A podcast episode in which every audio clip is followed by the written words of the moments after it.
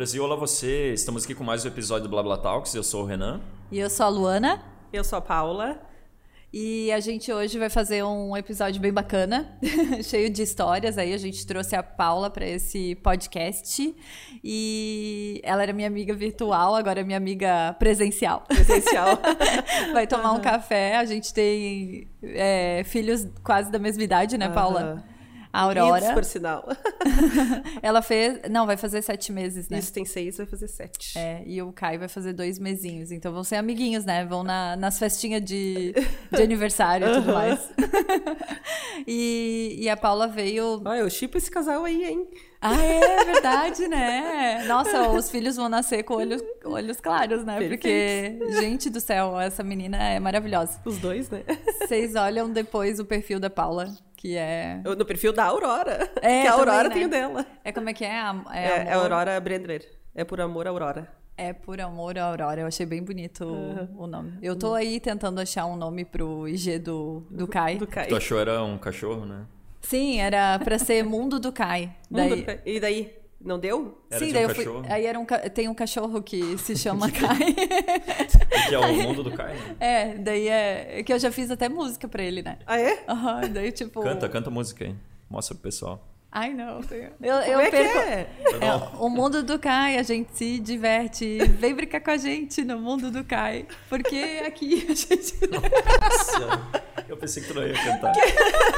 Quem é que não cria musiquinha pro filho, né? Tu, e tu me sai com cada uma. Aí eu saio assim cantando com ele, né? Uma hora ele vai cantar comigo. Mãe e daí ele vai lembrar, né? Porque eu esqueço, eu sempre canto errado. Tipo, depois é antes o mundo cai ou depois o mundo cai? Vai, vai, lembrar, sim, ele vai, tá, vai crescer depois vai seguir vai, é, cantando a musiquinha que sim. cantava pra ele. É, na real, a gente seguia um perfil de um cara que fez uma musiquinha pra filha, né? E ah, daí... Ah, sim. Meu, aí o Renan quer copiar a música do cara. copiar a música, só que eu vou transferir. Vai transformar Como se fosse minha. Mas essa eu não vou cantar aqui. Mas é bem legal. E daí a gente ficava acompanhando a vida do cara por causa do, da filhinha, sabe? E daí ele cantava a musiquinha todo dia. E daí eu achava super fofo, mas não é por isso que eu criei a do Caio. mas quem sabe daqui a pouco eu faço um canal do YouTube pra ele. Pra ele, né? com as musiquinhas do Caio. Uhum, uhum. Com as musiquinhas. Daí tem que botar uma outra voz, né? Porque eu, não cantora, sou uma boa estilista. é, né? Então, a Paula, acabei seguindo ela na época por causa... É, que eu tava fazendo os exames e tinha um nódulo no seio e tudo mais, né? Isso foi há quanto tempo?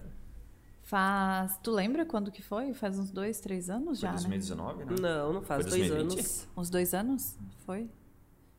Eu. Foi em 2018, 2019. Deve ter sido 2019, 2020. Foi 2019. É, 2019 foi. É. E daí eu fiquei. É, eu tava sim, em tratamento sim. ainda? Ou não? Tava, tava. Tava no final já. No final, terminando. É. Não, tava no, em tratamento, é. Tava em tratamento, aí depois foi fazer um exame em Porto Alegre. E daí eu adorei seguir ela, porque ela é, eu, eu vi, eu acho que é o teu perfil, assim, que ela tava careca na época, né? Carequinha. E daí tava maquiada e eu achei ela tão linda, tão linda, tão linda. tá bonita assim também, né? Loira agora. É, mas daí me chamou bastante atenção e daí eu comecei a seguir ela. E ela falava do dia a dia e tal. E daí eu comecei a ver o quanto que ela tinha uma leveza em levar o, um problema, né? Que seria um problema, né? É, de uma, então, forma, de uma forma leve, tranquila. tranquila. sabe? E daí eu achei legal trazer esse assunto para o podcast, para a gente é, trocar umas ideias, né, no caso. E, e daí eu pensei assim, nossa, ela, querendo ou não, quando a gente pensa, né, num, numa doença, né, a gente pensa assim, meu Deus, né, que Tu já pensa, é, pensa na doença e logo tu pensa também, tipo, câncer, uma sentença de morte. Tu pensa logo nisso de cara já. Várias pessoas pensam nisso, né? Quando tem. Eh, fala em câncer, a pessoa pensa em morte já. É. E a gente se apavora, né? Se apavora.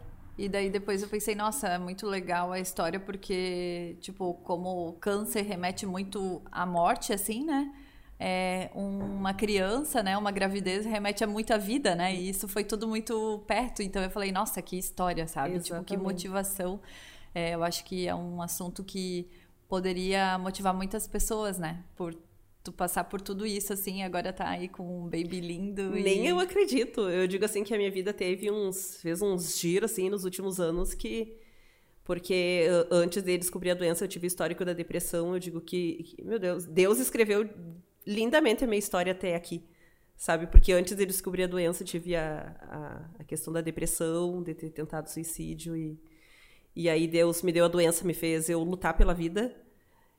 Que antes eu tinha tentado tirar, então, não, tu vai lutar pela vida. Aí depois disso eu gerei outra vida. Uhum. E hoje eu tô com ela aí nos braços, que eu digo que, que foi um, uns giros, assim, que, que não tem explicação.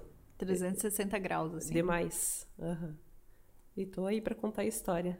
É, precisa de um livro, né? Quero escrever um dia, vamos ver quem sabe.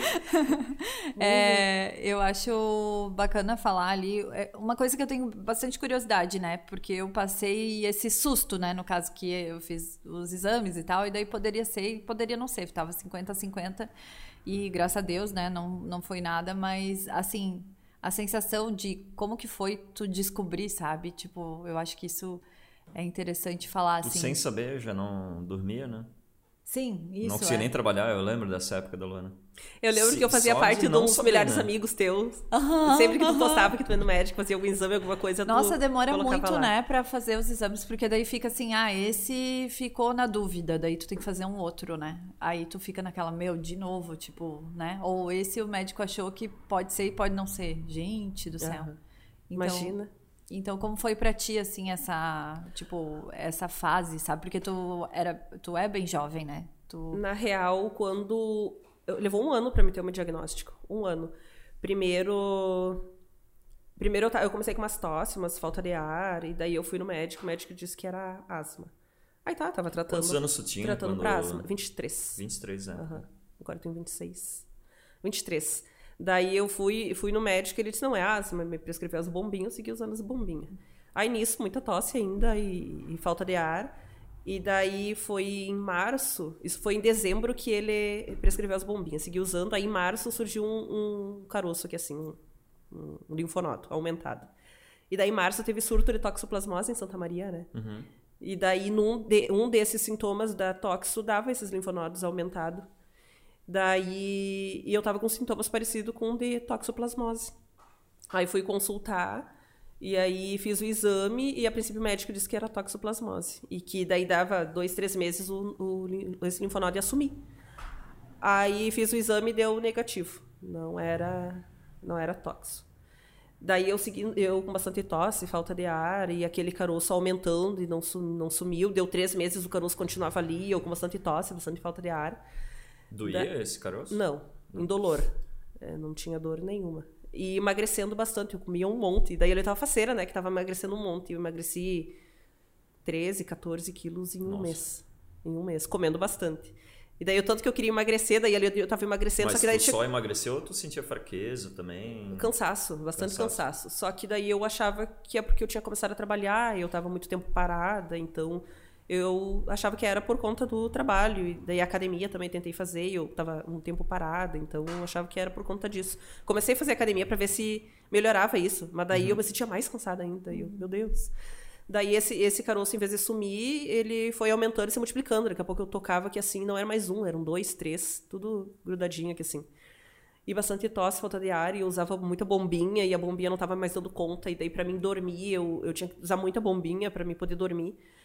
E, porque eu tinha uma massa grande, muito grande aqui, assim, no mediastino. Daí eu tinha que usar bastante bombinha para poder dormir, para me encaminhar. Uma pessoa me abraçava, ou eu dava risada, falava bem rápido, uh, começava a me dar tosse. Muita tosse e falta de ar. E dele bombinho. Daí esse linfonodo foi aumentando, eu fui emagrecendo, tinha bastante sudorese noturna, acordava às vezes de noite molhada de suor. E o que, que é isso? Aí daqui a pouco chegou, chegou um ponto que eu tava muito magra e umas que que tá acontecendo? Eu emagreci demais, eu tô muito magra, minhas roupas estão tudo grandes, sabe? Uhum. Daí o médico mandou eu coletar é, o escarro achando que era tuberculose. Daí eu, tá, coletei. Daí o exame deu negativo, que não era tuberculose também. E nisso eu trabalhando na CTI do hospital, tossindo em cima dos pacientes. E daí ainda brincava comigo, ô, oh, tuberculose. Ainda brincava comigo que eu tava com tuberculose. E eu, gente, não é, eu já coletei, não é. Daí, e eu tava todo nesse processo, eu não tinha convênio, plano de saúde na época. E tudo pelo susto, muito demorado. Daí um médico me solicitou um raio-x, digamos que em março, ele solicitou um raio-x, e, e, daí eu, já, nós já estava em setembro, e nada, ele me ligaram para fazer esse raio-x, e as condições financeiras estavam complicadas no momento. Eu estava recente, tinha começado a trabalhar. Aí até que me chamaram para fazer um raio-x e eu fiz o raio-x e através desse raio-x que eu mostrei para um médico na CTI que eu trabalhava. E daí no que ele olhou aquele raio-x, ele disse assim para mim: "Tu precisa internar? Tu tem plano de saúde?" E eu: "Bah, não tenho". E ele: "Não, tu precisa internar". Ele disse assim: "Deixa para mim que até o final do plantão eu te dou um retorno". Aí ele ligou para os médicos do USM e, tipo de médico para médico conseguiram um leito para mim. E eu me assustei, né? Mas Ele assim? não te falou motivo nenhum. Não, eu, eu, eu, já tinha, eu já tinha pesquisado sobre. Só que daí eu vinha numa fase tão depressiva que eu cogitava essa possibilidade de ser um câncer, sabe? E às vezes eu tocava nesse carocinho e ainda brincava com meu marido assim, dizia para ele: será que isso é um câncer? Será? Quando eu tô com câncer, e se for câncer, eu não vou lutar. Né? Já, já tinha passado por momentos bem feios da, da depressão, esses episódios. Quando eu conto da minha depressão, eu não me orgulho disso, sabe? De ter tentado suicídio, tentei duas vezes isso. Eu não me orgulho disso. Eu conto isso com é, com orgulho, com um certo orgulho por ter vencido isso, sabe? Por ter Sim. conseguido passar por isso e estar tá aqui hoje contando história. Então, não tem como contar esse histórico do câncer e não contar uma parte da, dessa parte difícil também da minha vida, né? Que foi a depressão. E aí, quando eu descobri o câncer, eu, to, eu, eu tocava naquilo e dizia que eu achava que podia ser um câncer e que se fosse eu ia não ia lutar. Daí, daí esse, nesse raio-x, aí já tinha pesquisado tudo, o que, que poderia ser. Aí mostrei pro doutor, ele disse, eu perguntei, doutor, pode, tem a possibilidade de ser um linfoma Hodgkin ou não Hodgkin? E ele disse, tem. E daí ele, mas eu não vou falar nada agora porque a gente não tem certeza de nada, então, mas tu precisa internar para investigar melhor isso. Daí consegui um leito para mim num, no hospital, era, fiquei internada no centro de transplante de medula óssea. Aí fiquei internada lá por um mês. Daí cheguei lá, coletei e fiz uma biópsia da, do, do, desse linfonodo que tinha aqui, aí fiz um monte de exame, um monte de coisa. E, e daí, uns dias depois, era meu aniversário. E eu queria curtir meu aniversário, não queria ficar internada no meu aniversário. E, da, e daí o, o hospital o público começou a ligar para o hospital que eu trabalho, começou a ligar para lá e ligou para o hospital. O pessoal deu um hospital para outro hospital, começaram a ligar porque meu celular estava guardado, começaram a ligar e falaram que estavam me esperando para me internar, que eu precisava internar e que estavam me esperando. E onde já se viu, mas o que está acontecendo? Toda essa movimentação. Por que está acontecendo tudo isso? Será que é grave a coisa? Será que é realmente o câncer? Aí ali eu me assustei, sabe? Porque daí já vem a, a enfermeira-chefe lá da, da CTI que eu, que eu trabalhava, que agora eu não estou mais na CTI Paula, pega tuas coisas e vai, qualquer coisa. E daí, tipo, todos os colegas vinham, me abraçavam e se despediam de mim. E eu, gente, só um pouquinho, eu vou ali e já volto. eu vou ali só fazer um exame, calmem, sabe? Daí fui, internei, já fiz biópsia, fiz Mas exame. eles, no caso, sabiam e você não ainda? Na real, quando esse médico, eu não tinha contado para ninguém, porque eu recente tinha começado a trabalhar nesse hospital e, e eu tinha medo que pensassem que talvez eu, eu estivesse fazendo, me fazendo de vítima ou talvez ou não tivesse certeza, ou pensasse que eu pudesse estar inventando alguma coisa, então eu não contei para ninguém. Não contei nem para minha família, assim, eu contei tipo pro meu marido, para mais umas duas pessoas. Daí esse raio-x eu mostrei para uma colega lá no hospital, e daí ela foi e mostrou para esse médico. E daí eu fui e falei pro médico assim, ó, olha esse raio-x, doutor, só que eu não quero que ninguém fique sabendo. Aí nisso ele foi e falou para a enfermeira-chefe lá da, da, da CTI. Aí ela me chamou. Não, porque se tu precisar de qualquer coisa, pode contar com a gente, não sei o quê. E eu, do que que tu tá falando? Ela, não, porque o doutor me falou, me contou a situação. E eu pedi pra ele não falar nada. Aí fiquei braba com ele, ainda fui, ainda briguei com o médico na frente das outras pessoas lá. Ele querendo me ajudar, eu ainda briguei com ele. Porque eu não queria que espalhasse, sabe? Uhum. Aí daqui a pouco já tava todo mundo sabendo. Sim. Entendi. Daí, como ligaram pro hospital, e daí sabiam do leito e não sei o quê. Só que o que eu não queria era que as pessoas ficassem me, me vendo com, com olhar de pena, sabe? Eu acho que o que mais machuca na gente em toda esse, essa trajetória é a questão do olhar das pessoas com pena, sabe? Uhum. Sei lá, isso Isso acontece foi... mesmo? Tu, né, acontece. Né? Quem passa isso sente? Sente. Mas tu sente quando a pessoa, tipo assim, toda pessoa é com olhar de pena ou algumas a gente tipo, interpreta é? dessa tu forma. consegue a gente, pelo menos é, é, eu interpretava dessa forma, entendeu? Parecia que eles estavam me olhando com um olhar de pena ou curiosidade, sabe? Porque muitas pessoas são bem curiosas, sabe? Uhum. E até mesmo hoje eu tenho uma cicatriz aqui assim e, e as pessoas até hoje elas e vira e mexe, elas dão um jeito de te perguntar o que, que é. O pessoal Sim. acha que é, que é uma cicatriz de traqueostomia, mas foi uma outra biópsia que eu fiz. Uhum. Daí. Daí essa. Aí meus colegas tudo me abraçando e chorando e eu, eu, gente, calma.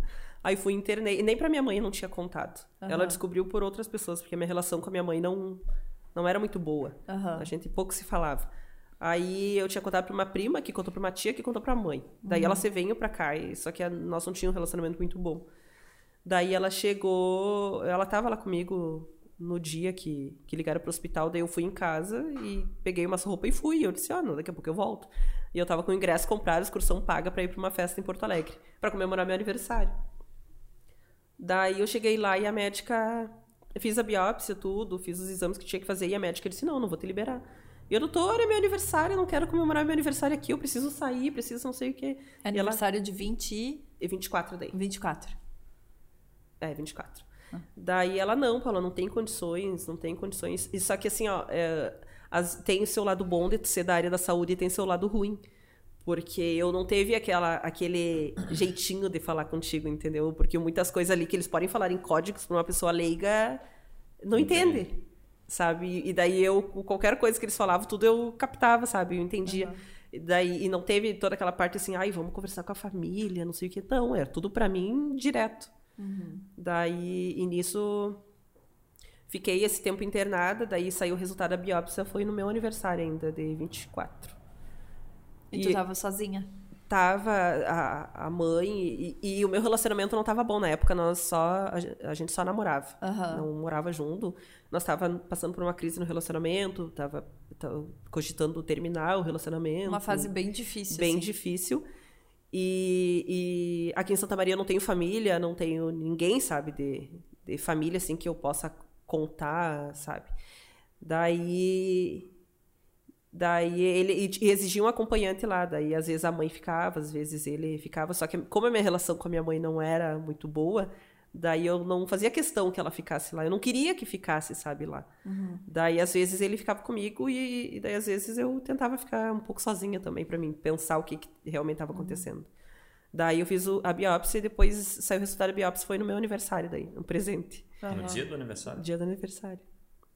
Aí eu não sabia se eu comemorava a vida ou se eu lamentava um câncer, né? Aham. Tá, mas antes de tu receber o resultado, existia algum tipo de esperança em ti que não fosse isso? Ou na tua cabeça tu já achava que 100% era um câncer? Nem, eh, não não tinha parado pra pensar assim se, se alguma esperança de não ser se fosse se não fosse porque como eu como eu te falei eu tava nessa fase bem depressiva sabe então pra mim indiferente sabe se fosse ou se não fosse eu digo assim que que o câncer ele veio pra me é, é, muitas pessoas vê como uma sentença de morte mas pra mim foi uma apresentação à vida sabe porque a partir dali eu comecei a viver mais. A partir dali eu comecei a, a ver cor nos dias. Meus dias eram cinza. Cinza, realmente eram cinza. Eu não via cor nas coisas, não via cor na vida. Não. Eu, eu para quem me conhecia nessa fase, eu sempre dizia que eu não vivia, eu sobrevivia. A minha vida era feita de momentos. E, e essa, essas vezes que eu tentei suicídio foi porque eu não aguentava mais estar aqui. E eu vou estar aqui para quê? Para ter essa dor, sabe? Essa dor na alma que eu digo. E vou ficar aqui para quê? Para sofrer? Não, não aguento mais sofrer. E daí quando quando te- teve essa questão do câncer, eu tipo quando eu eh, tive o diagnóstico, eu, deci- eu já estava decidido que eu não ia fazer tratamento. Não ia, eu comentei com com o meu namorado na eu disse para eles não, acho que eu não, não não vou lutar, já que eu já tentei tirar minha vida, Deus não deixou, então talvez isso venha para para realmente eu ir e partir, Sim. sabe, deixar de sofrer. Aí e daí teve é, engraçado que nessa época não é ingratidão minha com, com familiares, digamos assim, porque logo que pro meu aniversário assim, ó, que tinha essa possibilidade de ser câncer, fizeram multirão, minha família se movimentou, várias tias que nem falavam comigo, vieram de Porto Alegre, de Itaqui, pessoas que moravam em outras cidades, tudo vieram para cá. Aí depois tem essa questão também, que é bem pesado isso que eu vou dizer, mas tem a questão que eu fiquei sabendo depois que eles vieram para ver o que queriam fazer com o meu corpo. Onde queriam me ver lá. Se aqui ou em Itaqui. Na minha cidade natal, né? Aham. Que, que eles tinham que ter que fazer alguma coisa comigo, né? Aham. Teve familiar meu que me aconselhou a não fazer tratamento, que senão eu ia virar uma moribunda, que eu ia é, definhar, ia morrer e, e morrer moribunda, sabe? Dependendo Sim. de outra pessoa e tal. E tá. Eu já tava pensando em não fazer tratamento, né? Então, a pessoa, tipo, a pessoa me falou isso e eu, tá. Aí tive o diagnóstico. Aí no que eu tive o diagnóstico, eu teve um dia que eu não lembro exatamente quando, mas teve um dia que eu me ajoelhei e, e orei e conversei com Deus. Até então eu não acreditava em Deus, Deus, assim, eu acreditava em energia, essas coisas assim, sabe? Aí me ajoelhei e tive uma conversa bem franca com Deus, que dizendo assim, ó, eu não vou implorar pela vida. Não vou, não vou implorar pela vida. Eu só sofro nessa vida, sabe? Eu, eu não vou implorar. Eu não me desesperei em nenhum momento. Nenhum momento eu me desesperei, nenhum momento eu surtei, nenhum momento eu gritei, esbravejei. Em nenhum momento. Eu não, não, não sou aquela pessoa, eu sou uma pessoa atípica, digamos assim, desses casos que geralmente a pessoa questiona várias coisas. Eu não quero morrer, eu não quero morrer, Sim. sofre. Eu já, vi, já vinha sofrendo, entendeu? Então isso pra mim. Aí conversei com Deus e disse: Tu quer me levar pra perto de ti? Me leva. Chega de sofrer, não quero mais sofrer, não aguento mais isso. Mas. Ou se tu quer me deixar na terra, eu vou super entender. Tu quer me deixar na terra, me deixa, mas com um propósito de vida. Eu quero ser uma pessoa melhor, uma pessoa melhor pra mim, uma pessoa melhor pro próximo. Eu quero ver cor nos meus dias que são só cinza, são preto e branco, eu não enxergo cor em nada. Eu quero é, ser melhor pra mim e pro próximo, sabe? Sim. Mas também não me deixa sofrer. Eu pensava assim, não me deixa sofrer mais do que eu já sofro. É físico, assim, digamos, de fazer tratamento e, e acabar sofrendo, lutando, lutando, lutando e não conseguir, sabe? De sofrer. E, e que, que me dê forças, entendeu? Se for pra mim ficar aqui, que eu lute bravamente e que, sabe, eu vou fazer o meu melhor. Então, que brote essa força em mim. Guria, é, é, no outro dia, assim, ó, é uma loucura, porque no outro dia eu já, já acordei com, com, com aquela força, sabe? Com aquele sentimento, assim, de, não, se tiver 1% de chances de cura, eu vou lutar. Eu vou fazer o tratamento, eu vou lutar. É, a médica já disse que é, as chances de cura são grandes, então eu vou lutar. E antes disso, quando a doutora me deu o diagnóstico, o que, que eu pensei direto no meu cabelo? Não pensava na vida. E, tá, e daí eu pensava em relação Você tinha a... o cabelo preto bem comprido, bem né? comprido. Sim, em relação ao tratamento, eu pensava assim também. Ah, mas eu vou fazer quimioterapia, vou perder o cabelo e vou morrer feia. E vou morrer careca. Eu, vai, não dá, né? Morrer careca, pelo menos vou morrer bonita, então, com o cabelo comprido. Até isso, não, sério, até isso. Daí. Até nisso Deus me deu forças, foi maravilhoso comigo. Meu Deus. Porque daí, aí nesse dia eu, eu, tipo, acordei disposta, não, me, eu- botou aquela força em mim, vamos fazer o tratamento, vamos lá. Daí foi dia 8 de outubro, meu aniversário foi dia 1 dia 8 de outubro a gente iniciou com as quimioterapia de urgência, daí fiz as quimioterapia, comecei a fazer as quimioterapia ainda internada. Nisso foi um mês internada, porque eu Qual tinha o tipo de câncer que tu é tem? linfoma, linfoma de Hodgkin. Qual que é a diferença entre o linfoma de Hodgkin e o de não Hodgkin? Ah, o linfoma de Hodgkin é o. Hodgkin foi o, se eu não me engano, o que descobriu isso. Daí tem, ele leva o nome de Hodgkin.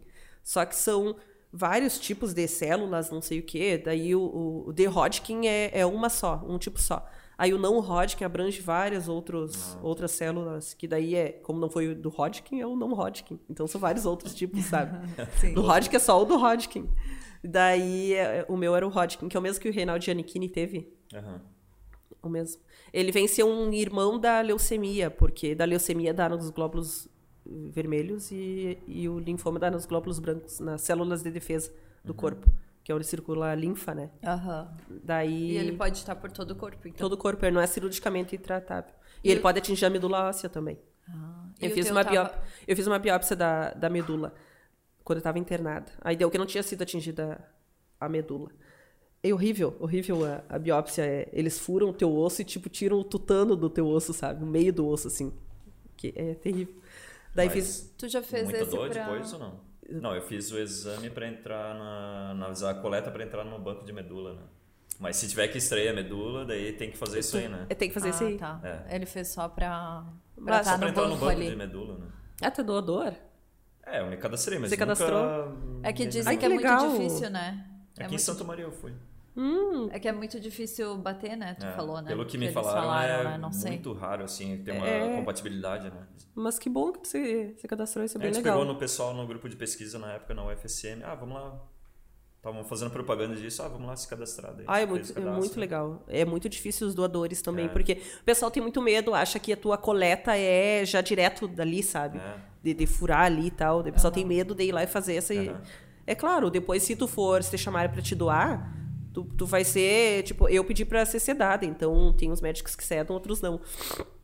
E eles te sedarem e tu apaga e tu não vê nada. Sim. Coleta e tu acorda, já foi, passou. Sim. Depois fica um pouco dolorido ali, sabe? Tá, e tem, só que tem médicos que não cedam, então tudo é uma questão de, de conversa, sabe? Pedir pra, se- pra sedarem.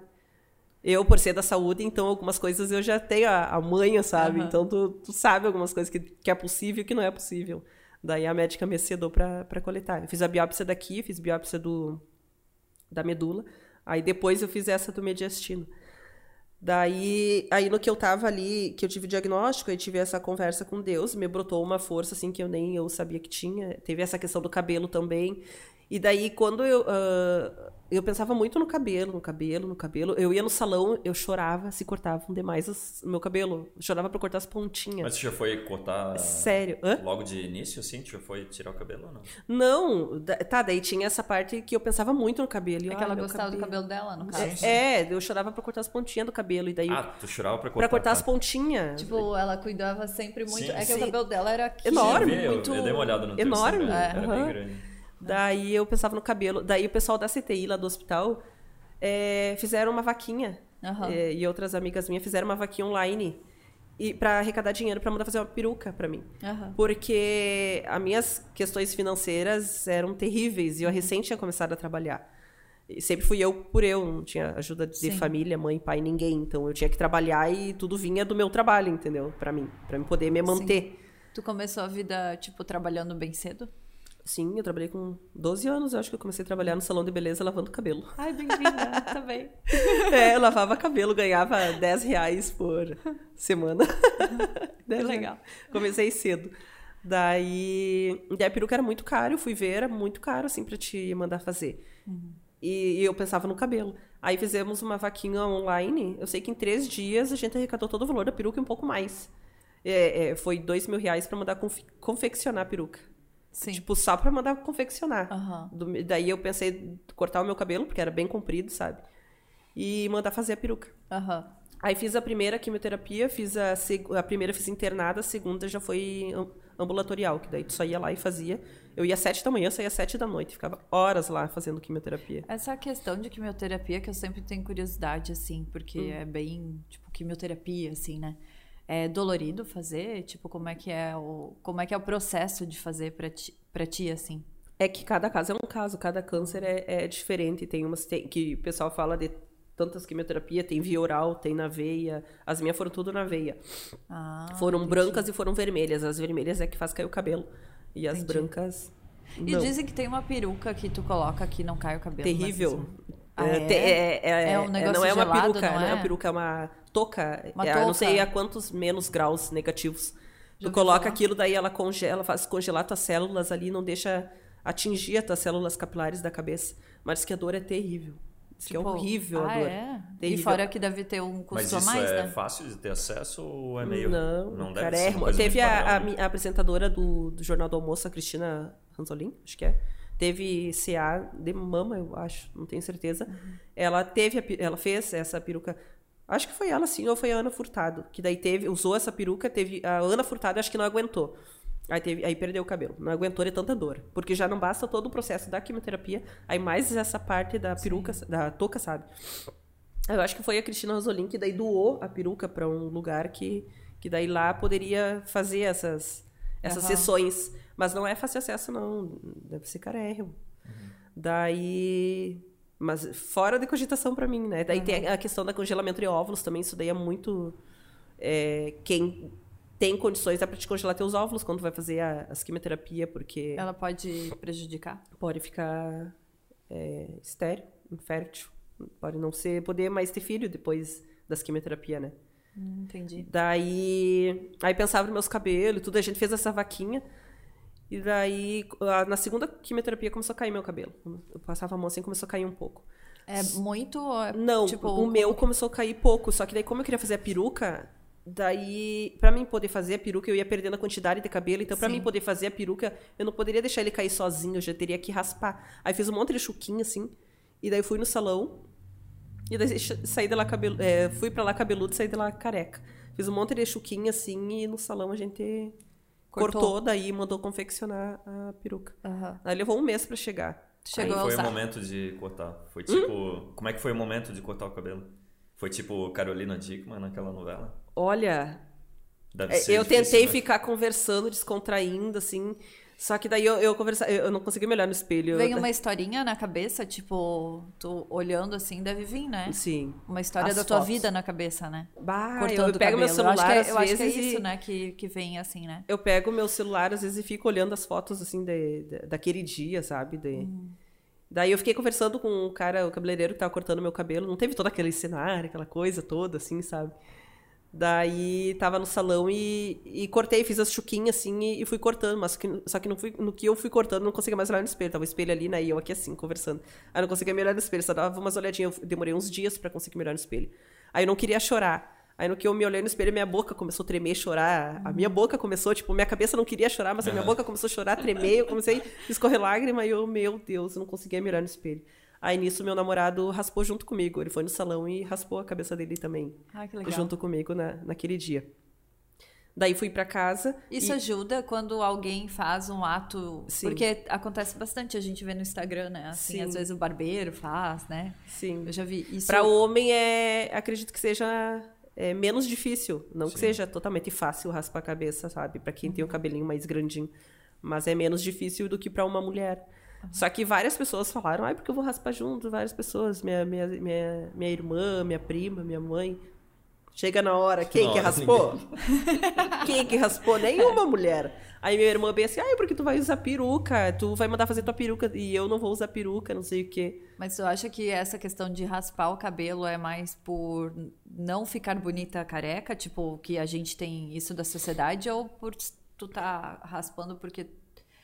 Tipo, é como se fosse um sinal de que tu tem uma doença, né? Tipo assim, ah, eu tô raspando, eu tô tirando uma coisa, é uma nova etapa da minha vida, sabe? Sabe que eu tinha essa possibilidade de não perder o cabelo. A médica, Aham. é, na real, uma médica, é, só eram duas médicas. Uma médica dizia, Paula, o teu cabelo vai cair, Paula. Que eu tinha que aceitar aquilo, Sim. sabe? E a outra médica dizia que talvez não caísse. Mas que e a outra dizia, vai cair, Sim. sabe? E eu, ai, vai cair. Essa mulher dizendo que vai cair quando vê, não cai mesmo. É. E daí foi, eu vinha de uma fase, assim, ó, que eu queria dar um- uma virada de página, sabe? De tudo que já vinha acontecendo, aquilo dali que estava acontecendo. E eu não me desesperei, e daí parece que eu não estava vivendo o que realmente estava acontecendo, eu não estava vendo que aquilo estava acontecendo, sabe? Aí no momento que eu decidi raspar o meu cabelo, quando que eu, Paula, na vida ia conseguir cortar o cabelo por aqui? Sim. Nunca. Nunca. Aquela Paula nunca ia cortar o cabelo por aqui, nunca mesmo. Tu era bem vaidosa, então. Bastante. Com corpo, com cabelo, com pele, com. Aham. Sabe? Daí eu, quando que eu vou conseguir cortar o cabelo? Nunca. E eu. E daí parecia que eu tava meio anestesiada também com aquilo, ou por conta da depressão. Então eu não tava, sabe? Parecia que aquilo não tava acontecendo. Aham. Daí, quando eu, quando eu resolvi raspar, eu disse, não. Vai cair ou não vai cair? Eu quero fazer a peruca, vamos raspar. E, e, daí- e- e isso tu tem que ter uma força também pra te ir lá e raspar o teu cabelo, assim, logo de cara. Tu não foi cortando. Tem gente que vai cortando aos pouquinhos, né? Sim. Tem gente que vai cortando aos pouquinhos, ou vai deixando cair. Só que eu não queria acordar todos os dias com aquele maço de cabelo no travesseiro.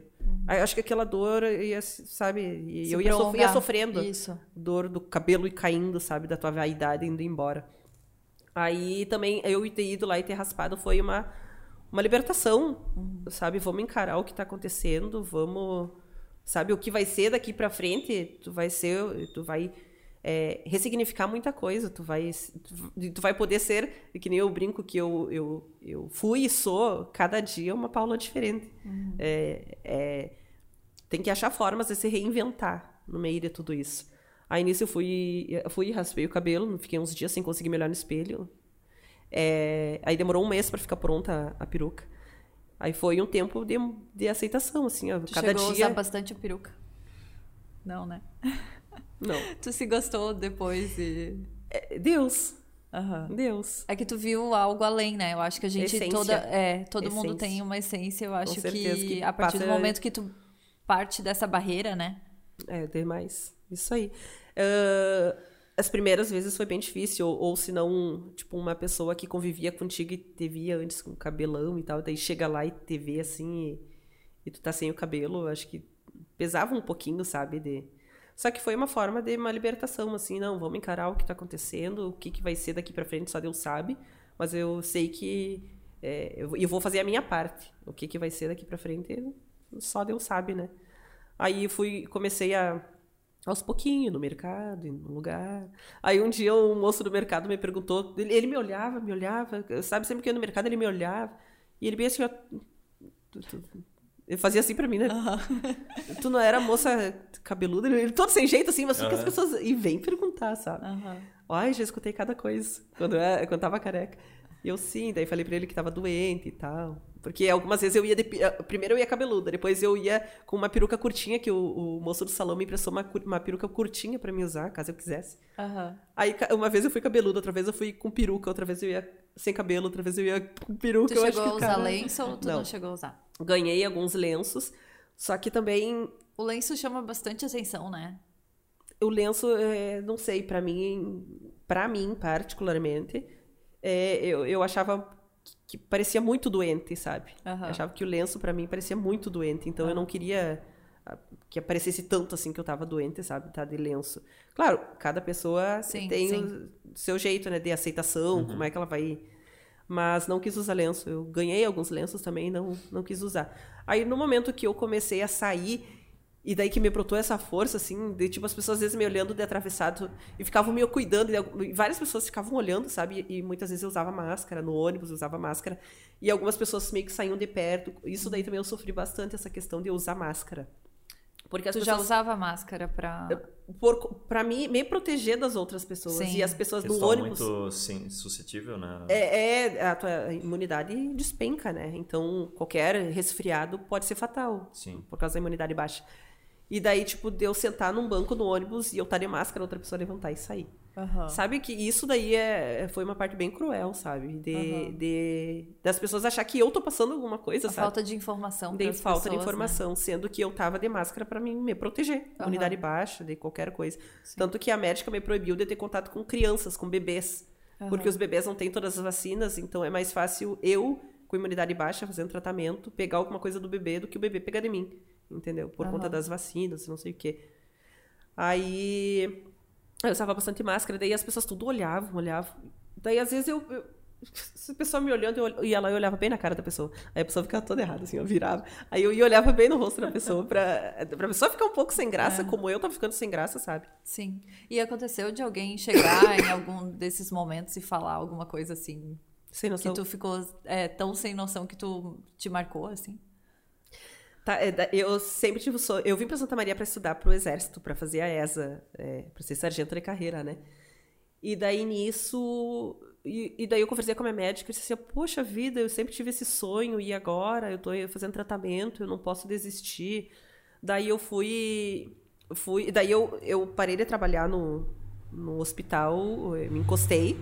E daí pelo INSS eu recebi um salário mínimo na época. E daí eu pagava aluguel, não sei o que, não dava pra nada, sabe? Daí eu eu vim pra, cá pra mim faz, estudar pra ESA. E daí, poxa, meu sonho tá saindo, assim. Daí eu conversei com a minha médica, ela me liberou pra me estudar. E eu queria fazer o cursinho, um cursinho preparatório pra ESA. E eu, não, meu sonho não pode acabar aí. Aí eu conversei com o diretor de um cursinho preparatório daqui, ele me conseguiu uma bolsa no, no cursinho preparatório. E eu ia fazer quimioterapia, e, e tinha dias que eu ia lá, fazia minha quimioterapia, e saía da quimioterapia e ia pra aula. Todos os dias minha aula era das 7 às 11 da noite, das 7 às Aham. 11, todos os dias lá no centro, eu morava aqui em Camopi, e ia pro centro. E daí eu ia lá careca e mantinha todo o tempo de máscara, só eu de máscara na sala de aula com 60 alunos. E daí a médica dizia, tu senta bem na janela, né? Ou tu senta na porta, onde tá correndo o vento. Era tudo fechado. 60 alunos tudo respirando o mesmo ar e eu de máscara, né? E daí muitas pessoas lá não sabiam por que, que essa guria usa máscara. E- Só que eu careca e... E daí teve uma vez que um, um colega chegou pra mim. Ei, tu, tá- tu já tá tu já tá no, já tá no, no preparo, já tá se preparando, né? Já raspou a cabeça para te entrar pro, ah. pro, pro, pra te passar, não sei o quê, porque soldado tem que raspar a cabeça, já entrou no clima, né? E eu, será que eu vou deixar barato isso? Será que eu vou ficar quieta? E eu disse pra ele, não, eu tenho câncer, tô fazendo tratamento. E ele, Bah, meu, não sei o que, desculpa, só voltou a se ajoelhar nos pés, sabe? Bah, desculpa, não sei o que, bah, foi mal. Mas, tipo, ele chegou muito assim, sabe? Poxa, o guri nem me conhece e deve Sim. chegar me falando essas coisas. Pois sabe? é. Ah, não, muito sem noção. Aí teve, não sei quem que. Alguém me falou também que eu tinha fugido num campo de concentração. Ai, sério? Me falar, aham. Uh -huh. Sabe, era cada coisa assim que tu tinha que escutar que, oh meu Deus, ainda bem que eu tentava levar as coisas na esportiva. Sabe? Porque senão Teve um comentário de um familiar ainda que me doeu bastante, e foi dizer que eu parecia uma menina menino. Que, Ai, que ruim, né? Porque eu tava. É, que eu parecia um homem. Sim. Sabe? Que. Sabe? Ai, aquilo. para mim, que sempre fui vaidosa. Sabe? Sim. E daí eu, eu é perdi os cílios também, sabe? O cabelo uhum. começou a cair. E daí eu sempre fui uma pessoa vaidosa. Sobrancelha cai, não? Eu tinha micro na minha sobrancelha, então ah, cai, cai, cai, um pouco. Só que como eu já tinha micro da minha, então não apareceu, não apareceu tanto. Sim. E daí tentei fazer alongamento de cílios, só que daí esse alongamento tu cola em cima dos próprios cílios, né? Uhum. Aí não, não, não, não deu. Aí eu ia lá, comprava uns cílios postiços, colava, ia nas minhas quimioterapias às vezes de salto, toda maquiada, com cílios postiços. Cheguei, chegava lá sozinha ainda, ela fazia quimioterapia dirigindo e voltava dirigindo. Uhum. Daí Tá, daí, daí fiz a peruca e a peruca demorou para ficar pronta. Aí comecei a sair aos pouquinhos. E a peruca era com o teu cabelo? Com o meu próprio cabelo. Ainda tem a peruca lá em casa. Sim, meu cabelo era enorme. Daí cortei e, e mandei fazer. Foi uhum. feito em São Paulo. Só que daí, quando ela chegou, eu não vi a hora dela chegar. Só que quando ela chegou, eu eu colocava ela, parecia que eu chamava mais atenção. Parecia que tava todo mundo vendo que eu tava de peruca. Sabe? Todo, parece que todo mundo via que eu tava de peruca e eu toda com vergonha, porque que assim não parecia bem cabelo, sabe? Uhum. Aqui assim ficou meio estranho. Aí parecia que eu tava chamando mais atenção. E daí eu ficava pensando assim, ó, pra que, que eu tô tentando mascarar um negócio que tá acontecendo? Então, sabe, não faz sentido. Daí também assim, ó, eu vou me, me prender a uma peruca e quando eu não quiser mais usar peruca, eu vou ter que passar por todo esse processo que eu já tô passando agora, dessas pessoas que já estão me vendo careca. Eu vou ter que passar por isso de novo, depois quando eu resolver não usar mais peruca. E no hospital, se eu quisesse voltar a trabalhar, eles não permitiam usar peruca. Uhum. E aí? E aí eu. Pra, por que, que eu vou querer me esconder atrás da minha uhum. peruca, sabe? Sim. É, é, só que, claro, tudo tem seu tempo de aceitação, sabe? Tem muitas pessoas que. Várias pessoas que eu conversava sobre isso que, que não conseguiam desapegar, sabe? Não conseguiam botar careca para fora. Mas quando eu coloquei a careca para fora, meu Deus, foi uma sensação de liberdade, assim, ah, não. Eu tô vivendo e isso realmente tá acontecendo, eu tô lutando, eu tô dando o melhor de mim, então, sabe? E daí e muitas... começou a ver vida também, né? Vida, cor. Sabe? E daí depois quando eu saí do hospital, que eu fiquei esse um mês internada, uma coisa muito louca foi que quando eu saí do hospital, a primeira coisa que eu valorizei foi o ar. Isso eu nunca vou cansar de contar uhum. essa história. Porque lá onde eu fiquei internada era um centro de transplante de medula óssea, então Qualquer pessoa que entrava lá tinha que botar avental, touca, máscara. Uh, as janelas eram tudo fechadas, porque lá as pessoas faziam transplante de medula, então era um lugar que era bem complicado entrar qualquer tipo de bactéria. As pessoas tinham que usar separamentar toda, sabe, para entrar. Sim. E daí lá o ar que a gente respirava era aquele ar ali.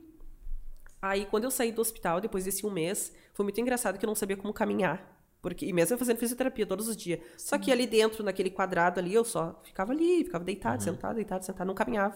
Uhum. Aí quando eu saí dali, parecia que eu não sabia caminhar. Teus músculos dão meio que uma atrofiada de tu ficar, não, sabe? De não movimentar. Coisa do dia a dia que tu não Sim. nota, assim, é. E daí eu, era muito estranho, eu caminhava assim, eu caminhava toda errada, assim, parecia que eu não sabia mais caminhar. Era muito estranho. Uhum. E, e daí... isso foi um mês só? Hum? Foi o período de um mês. Um mês. Imagina quem é, é acamado é no hospital, quem fica entubado, quem sim, fica. Sim. Ah, Aí, quando eu saí do hospital, a primeira coisa que eu valorizei foi o ar. Tipo, eu saí para fora, assim, e senti aquele cheiro de pasto, guria. Uhum. É muito diferente, o cheiro de grama, sabe? Tu respirar aquele ar, assim, que... Poxa vida, o ar é uma coisa que... Que delícia. Cara, não, é uma coisa que passa tão despercebido no nosso dia a dia. Cara, valoriza é. as pequenas coisas. Né? É, cara, aquilo dali foi assim, ó, meu Deus, isso é só o começo. Uhum. Tipo, tem muita coisa pra vir ainda, sabe? Isso é só o começo. E se já começou assim, e que começo? Tu tá valorizando o ar Sabe? Hoje eu, hoje eu agradeço muito por, por coisas assim que parecem tão idiota, sabe? Mas que uhum. são, tipo, de tu poder caminhar, de tu poder enxergar, de tu poder escutar, de tu poder comer, sentir o gosto das coisas.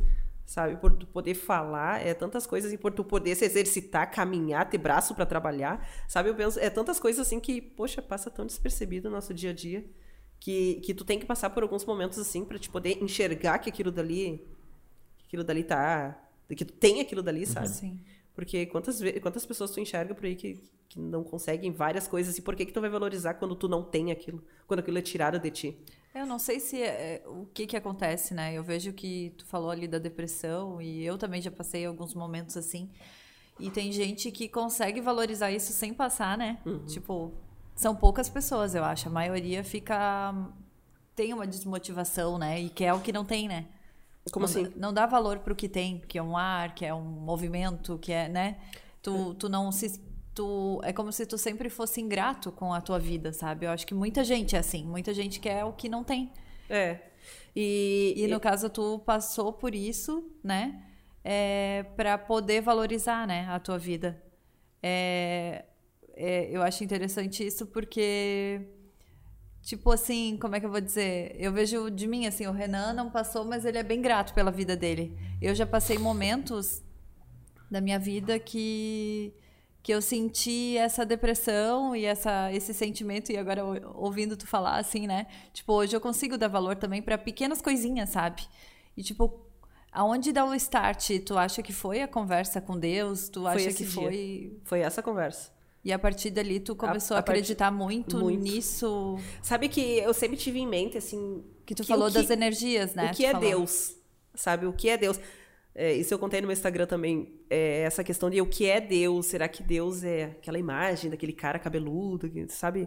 E daí a minha irmã mais velha sempre foi muito cristã. Às vezes eu ia pra lá e eu chorava e eu dizia assim pra ela assim, ó, cadê esse teu Deus? Cadê esse Deus que não aparece pra mim? Por favor, aparece, eu só te peço pra te aparecer que eu quero, eu quero te ver, eu quero sentir esse Deus que vocês tanto falam. Cadê? E ela, Deus aparece pra ela, tipo, minha orando por mim, dizendo, né? E daí, nesse dia que eu, que eu comecei a, a, a, a- que eu tive essa conversa, eu comecei a ver, é, enxergar que Deus não é Deus. Deus, Deus é, é pessoas, Deus é gestos, Deus é movimento, Deus é. É- tipo, Deus Tu usa as pessoas. as coisas boas, então. É, Deus usa as pessoas para falar contigo, é, é coisas que acontecem. Claro, tem a questão de energia também, mas eu acredito que Deus tá em tudo. É, só que tu tem que querer enxergar. Eu nunca fui muito religiosa, sabe? Nun- nunca fui muito de, de ter uma religião, de seguir isso, seguir aquilo, não. Sabe? Só que eu tenho a minha fé. E, e, e nesse tratamento eu vi o quanto tua fé é muito importante.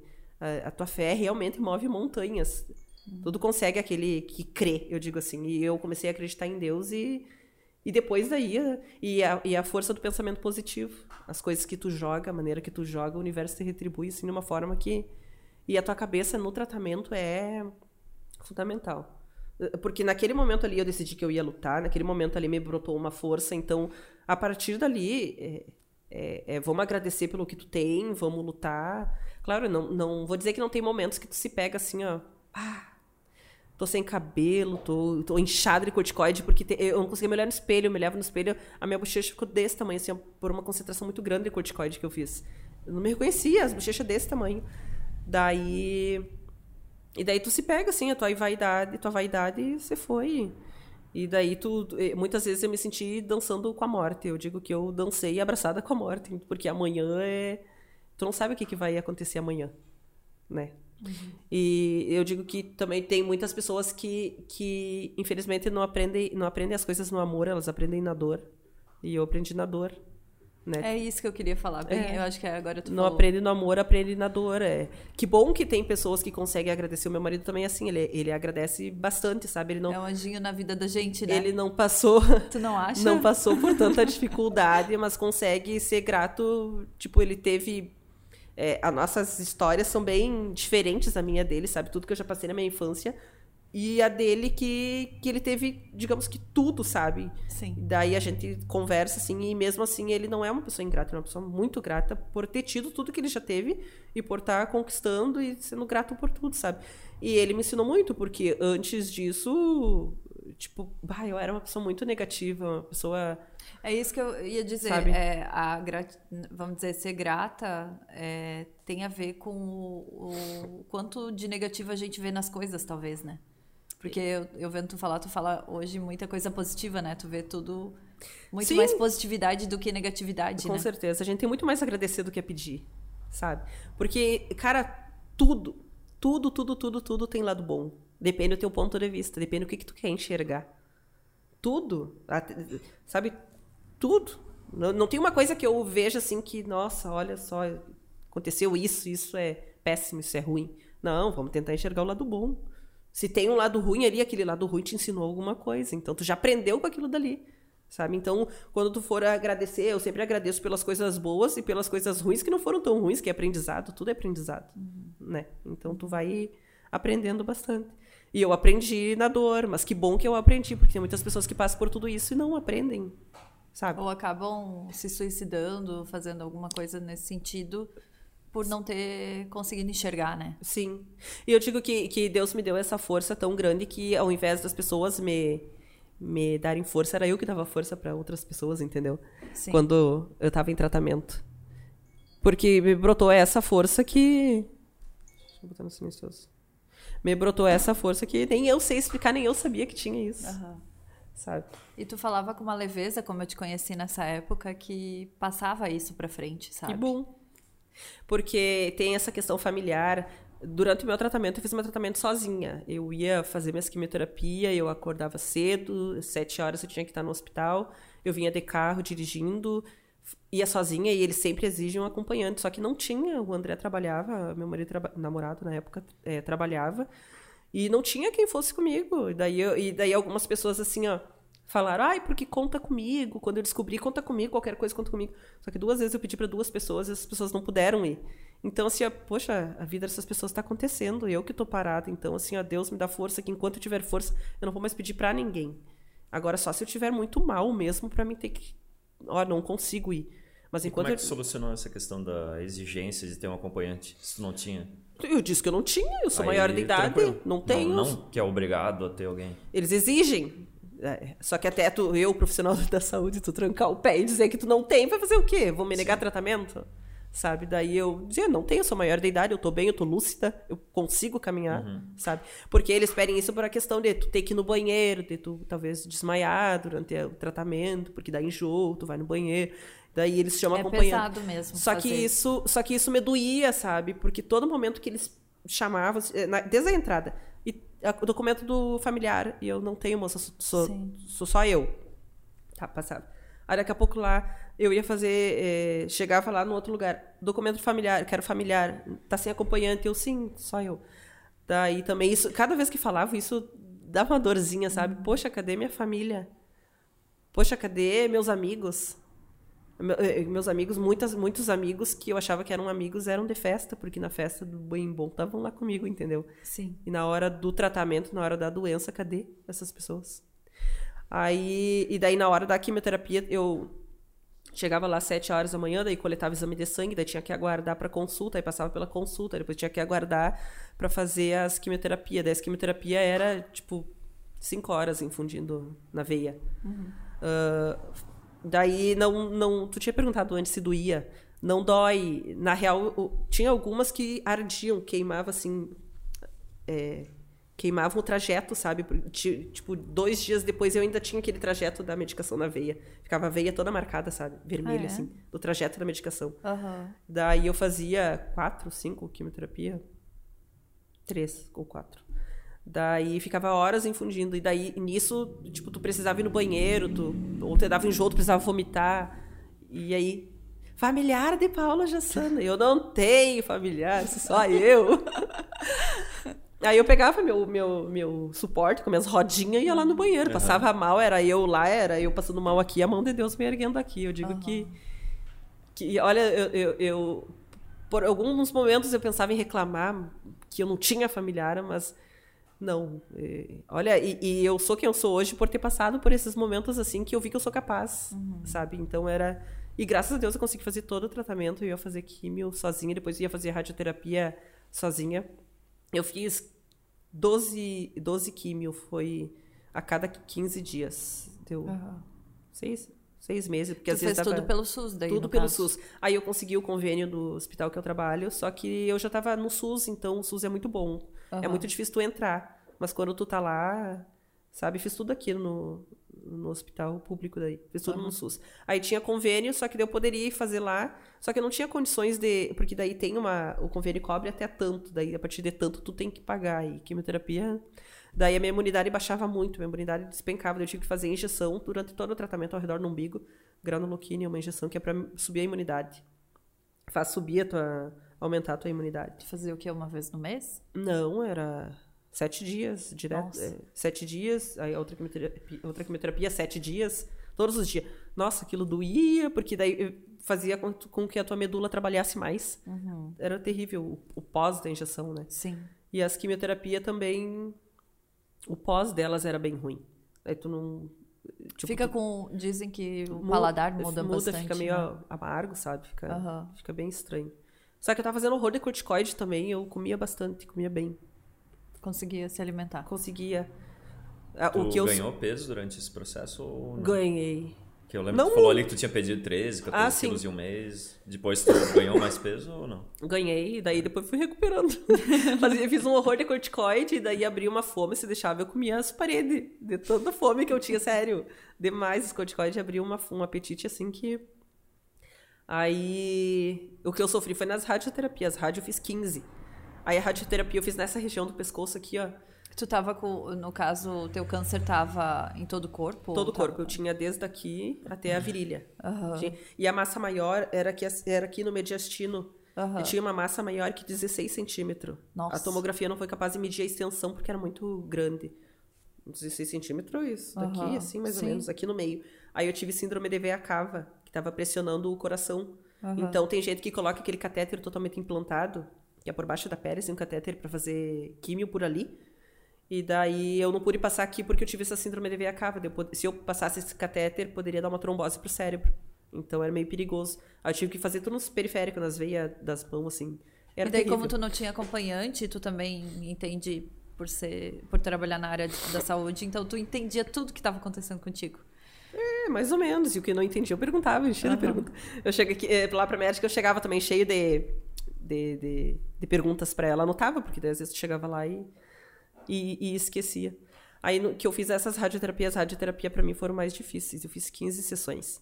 Eu, entra, eu ia pra uma máquina, botava uma, uma touca assim de plástico toda moldada no meu rosto, assim, e me parafusava numa máquina, sabe? Aham. E aquela touca, assim, parecia do, do Homem-Aranha, assim, toda, pra Aham. poder respirar.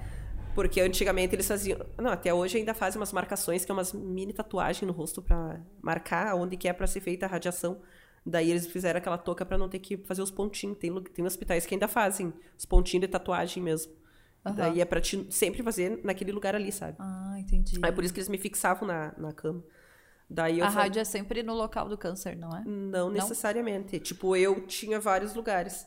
Só que daí onde tava captando que ainda tinha alguma coisa aqui, e o lugar que mais tinha uma célula maior era aqui no mediastino.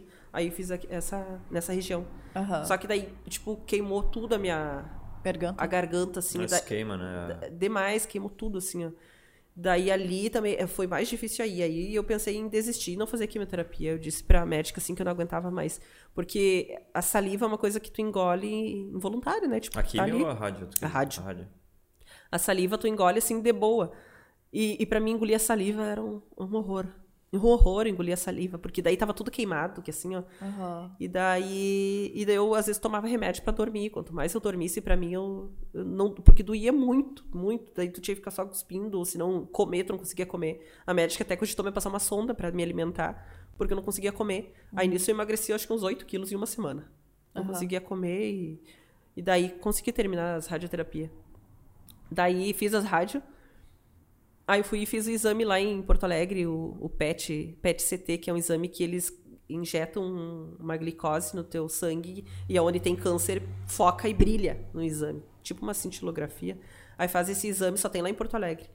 Daí fiz esse exame e deu que ainda após as químias, após as rádio, ainda tinha células cancerígenas com uma captação pequena, mas ainda tinha. Aí me desesperei. Até Até me, desesperei assim, porque, poxa vida, já. Isso foi quanto tempo fiz... depois que tu tinha recebido a notícia lá da- que tu tinha o diagnóstico de câncer? Daí tu fez todo o tratamento até tu Um descobrir ano. que ainda tinha. Um ano. Um ano passou. É, acho que um ano por aí. Um ano. Um ano, um ano e pouquinho. Daí fiz esse exame e deu que ainda tinha umas células com pouca captação, mas tinha. Aí me desesperei, porque, poxa vida, eu já passei por tudo isso. Daí, e daí o próximo passo, depois disso que eu já tinha feito, daí eu teria que fazer quimioterapia, zerar a. a fazer uma quimio bem mais forte para te zerar a tua medula. Tu teria- eu teria que fazer uma transplante de medula daí. Eu teria que tirar a minha medula, como eu fiz a biópsia lá no começo, deu que minha medula não tinha sido at- atingida, né? Aí eu tiraria a minha medula, conservo, faço uma quimio mais forte, zero, baixa toda a minha imunidade, zera tudo e injeta a minha medula de novo. Daí ela vai, no que a minha medula pega aquele, eh, aquele material colhido, ele, ela vai começar a se multiplicar, células boas. Aham. Só que isso é bem perigoso, sabe? Tu fazer esse transplante de medula, Tu vai porque ficar sem imunidade. sim, zera tudo. Qualquer coisinha Qualquer tu- coisinha é fatal. Aham. Daí, tipo, tu tem que ficar um tempo internada e esperando a tua medula pegar. Porque dentro que ela pega, ela começa a multiplicar células boas, né? Só que daí eu fiz esse. Nossa, eu- nesse tempo aí eu fiquei bem surtada. Porque já, t- já tava cansada, né, de tudo isso. Sim. Daí... Porque é muito doloroso, né? Daí tu faz pensando que vai ter uma cura, né? Exatamente. E, e- e perdendo pessoas, sabe? Porque é, no momento que eu comecei a, a- que eu decidi a expor tudo isso e, e conversar pelo Instagram e postar ali, me abrir, é, isso, sabe? Tipo, muitas pessoas vieram conversar comigo, pessoas que estavam tinha muitas pessoas que não tinham contato pra ninguém, que estavam vivendo isso sozinha, entendeu? Que não sabia, que outras pessoas não sabiam, que tinham vergonha de, de contar. Aí eu comecei a conversar com várias pessoas de, de, de outras cidades, de outros estados, de outros países, com amiga de pessoa que tá passando por isso, família de pessoa que tá passando por isso. E o, o Instagram pra mim foi uma uma ferramenta que eu tive de que, que, eu, que eu podia ajudar as pessoas e as pessoas me ajudavam. Porque por não ter essa questão familiar, não ter apoio, sabe? Ahn, foi uma forma que eu. Que foi uma forma que eu tive de, de ter apoio de outras pessoas e dar força para outras pessoas também. Porque algumas vezes que eu tava triste, tava pensando em desistir, tava mal, eu ia lá, postava o que eu tava sentindo no momento. E nisso vinha um monte de gente, tipo, eu me sentia abraçada, me sentia acolhida, sabe? Com pessoas que nem me conheciam. Hoje tem pessoas. Nós somos a prova viva disso, entendeu? Sim. Que A gente sempre falava de marcar o café. E o café, o café foi o microfone agora. Mas vai ter o café. de várias pessoas que, tipo, tu. tu Tu, dá, tu conseguia dar força a ajudar outras pessoas e outras Aham. pessoas te ajudavam. Eu me sentia abraçada por pessoas que eram virtual, né? De, de, de outras. Sim. Várias pessoas. Hoje eu ainda mantenho contato, sabe? Que então isso- super bem. É, dizem assim que, tipo, a internet às vezes tem gente maldosa, né? Sempre comentam, né? Ai, não posta tuas coisas, que pode trazer coisa. Sim. E eu acho que traz mais coisa boa do que ruim, sabe? Muitas Tipo, eu pessoas- consigo enxergar muito mais a bondade, sabe? Sim. Muitas pessoas falavam isso pra mim também. Poxa, mas não fica postando que tu tá ruim, não fica postando que tu tá É, triste. vai ficar não- pior ainda, não é? É, é, porque tu vai dar um gostinho pra outras pessoas. Gente, é, tipo, só um pouquinho, é, é, a maldade tá nas pessoas, não tá em mim, sabe? E, e daí te- tem que ver é, se eu acredito nisso ou se eu não acredito. Eu não acredito nisso que eu vou estar postando. Ou se não, tu tá postando coisas boas, pessoa- as pessoas vão botar inveja. Não acredito nisso. Eu, particularmente, não acredito Aham. nisso. E se as pessoas vão desejar o meu mal, isso daí é o ruim, tá nas pessoas, não tá em mim.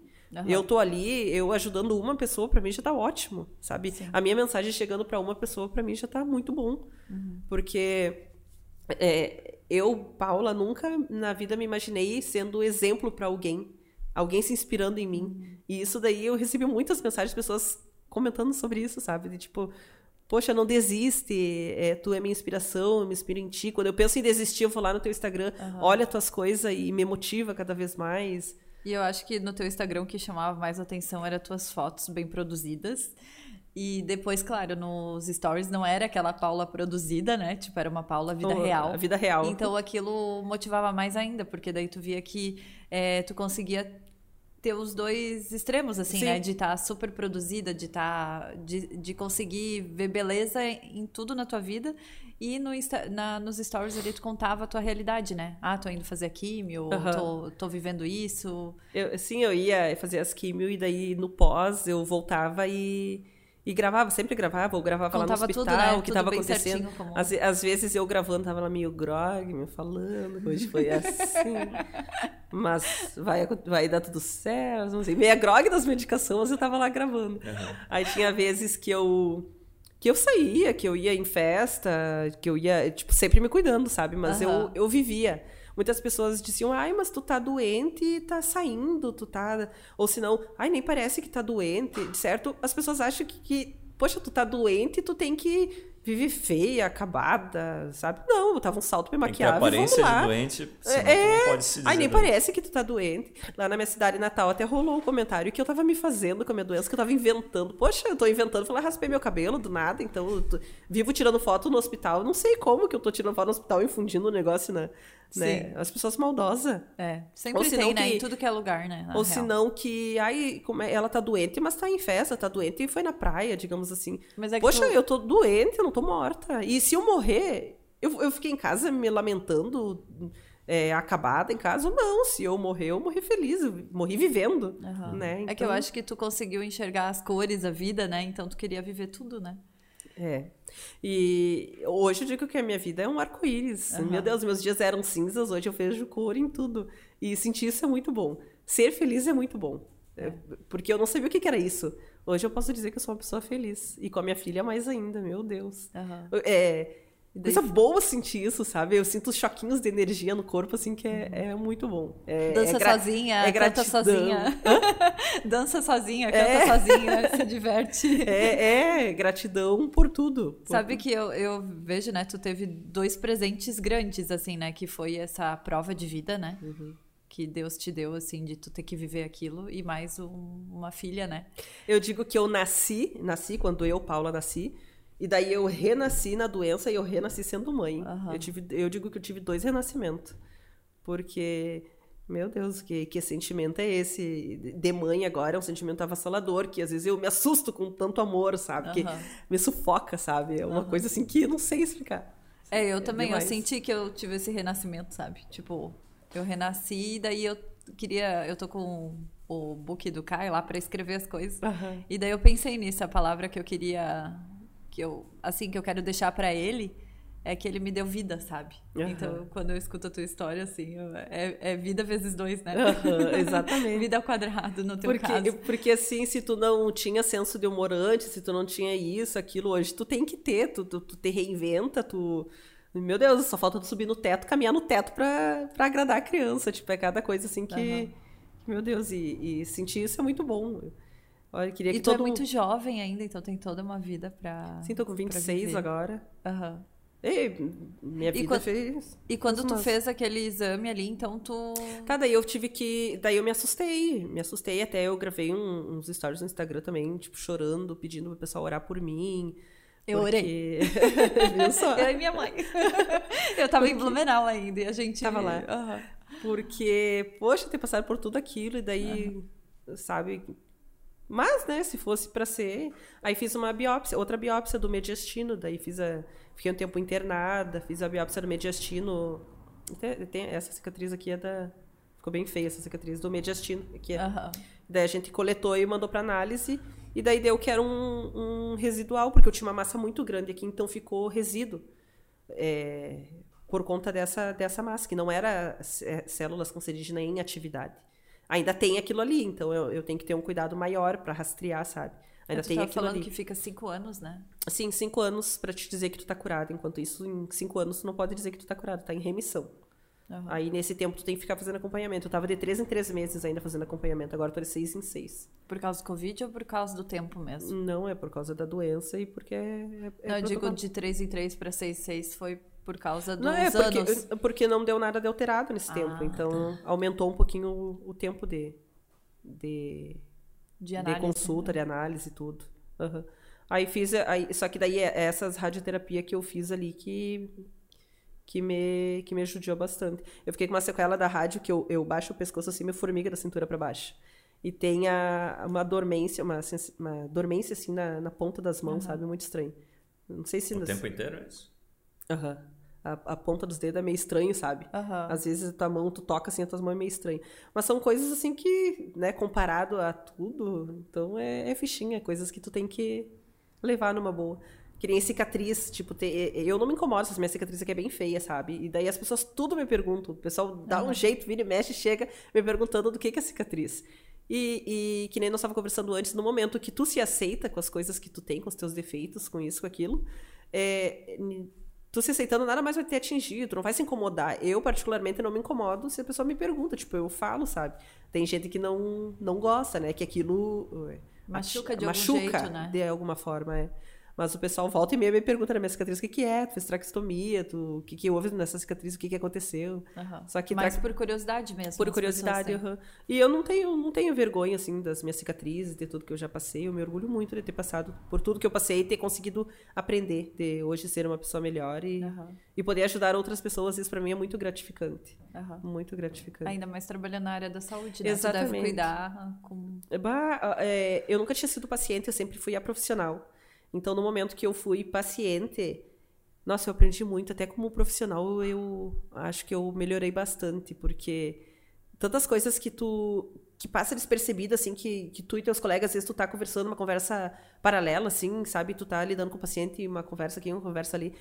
Hoje eu não faço mais isso, sabe? Porque eu já fui a paciente e eu vi o quanto é chato algumas coisas que, que às vezes a gente faz sem querer, mas que para um paciente que tá ali naquele momento difícil, sabe?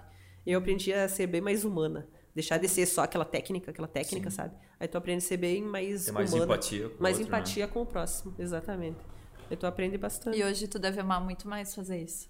Sim, exatamente. É, a minha profissão eu gostei, eu, eu, eu amo o que eu faço, sabe? Aham. Apesar de ser bem cansativo, mas eu amo o que eu faço. E ainda tu dá conta de trabalhar e cuidar da... Não é fácil, mas, mas eu gosto. Sabe que às vezes é, é, meu marido pergunta pra mim, ai, mas tu pensa em mudar de profissão ou alguma outra coisa assim? Eu amo o que eu faço. Eu adoro prestar o meu cuidado pro próximo, sabe? É um momento que ele tá precisando e que eu posso ajudar, então eu, gosto disso, Aham. sabe? Aí tô... Tu sente que tu quer fazer mais isso? mais. Eu, eu, eu não vou dizer que eu não tenho a vontade de fazer talvez uma medicina um dia, sabe? Tenho vontade. Só que tá aí tem toda a questão financeira, isso aqui, é, tempo, dedicação. Agora eu tô me permitindo, dando tempo de curtir a, a minha filha. Ah, tá. Daí da minha filha eu não contei. Daí a médica me preparou, me, me falou que eu talvez não pudesse ser mãe. Porque daí tu tem que congelar óvulos. tu- antes de fazer quimioterapia, tu congela óvulos. Só que, tipo, é muito caro, sabe? Daí tu tem que ficar pagando anualmente aquele. eh, o lugar onde tá armazenado os óvulos. Sim. Não teria nem tempo, a médica disse. Não tem tempo de congelar e. E eu não teria condições financeiras também, né? Deve ser bem caro É. também, né?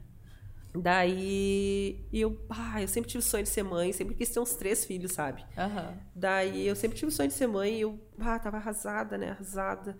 E a médica dizendo que, que talvez não pudesse, que eu só ia saber tentando. Só que também eu não queria, né? E tentar e vá que né. daí eu, não, agora ainda não. E daí tinha toda essa parte de, da, da remissão e não era recomendado.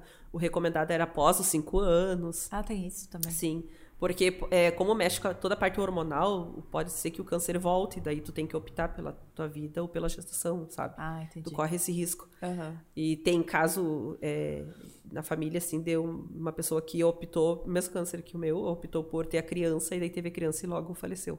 A Entendi. criança ficou, né? Aham. Mas graças a Deus não aconteceu nada disso. Daí. Porque o câncer, ele pode ter mais...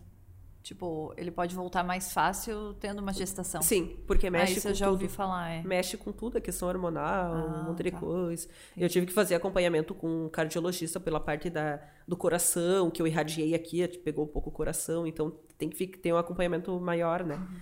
Daí ela falou que talvez eu não pudesse ter, daí eu ia justamente colocar o DIL, porque DIL é validade 5 anos, e daqui 5 anos eu já vou ter 30, pensei assim, né? Já vou ter 30, vou fazer uma faculdade agora, vou aproveitar para fazer estudar agora.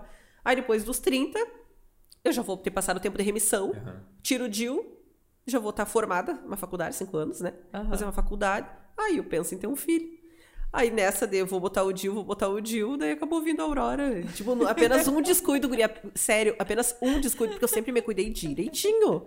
Foi um descuido, foi, Era só foi. ser. Era muito pra ser. Aham. Era muito pra ser. E daí a, A médica, toda vez que eu vou lá, ela chama os residentes e diz assim, ó, olha aí a moça que achou que não pudesse ser mãe. aí, grávida e, e tipo, bah, E na gestação já tu levou também leve, assim, e feliz da vida? feliz da vida. Não, apavorada no começo, né? Porque não, como não foi planejado, a primeira coisa é um susto. Aham. Só que daí quando eu descobri foi um susto maior por conta da doença. E se a doença volta? Sim. E se eu tenho que optar? O que, que vai ser? Né? E daí cada, cada exame que eu ia fazer, cada, cada consulta era um uhul, deu tudo certo. Porque Aham. tu pensa, ah, mas pode acontecer alguma coisa. é, sei lá, alguma coisa, pode acontecer alguma Sim. coisa ruim, sabe? E guria foi tudo tão perfeito, tão perfeito. Eu trabalhei até meus oito, oito meses de gestação no hospital, correndo. 12, eu fazia 12 horas seguido, de noite, trabalhando direto. E consegui. E, e deu tudo certo, tipo, eu não tive nada de, de alteração, sabe? E, e sempre quis. E teve parto normal, É, sim, né? e queria muito ter o parto normal e consegui ganhar ela de parto normal. Ela nasceu tão perfeitinha.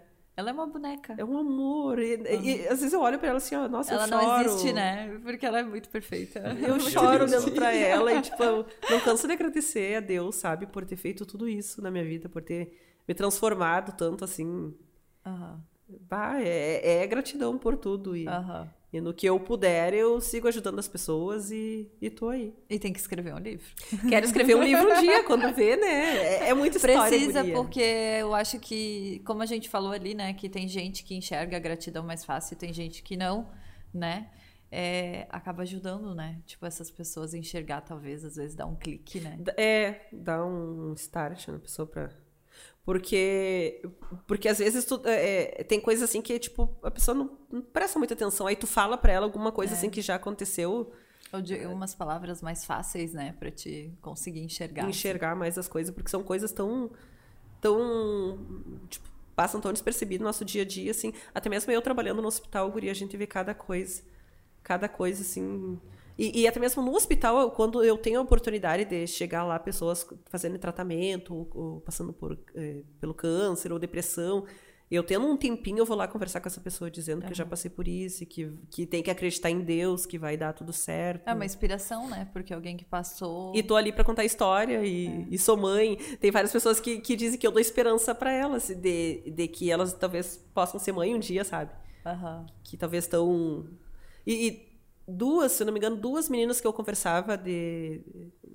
de- que estavam em tratamento junto comigo, as duas engravidaram. Olha tipo, três, sabe? Uma já ganhou, é da idade da Aurora já. E a outra tá grávida. E, tipo, pessoas que. Uma fez até transplante, que achava que não podiam ser mãe e que.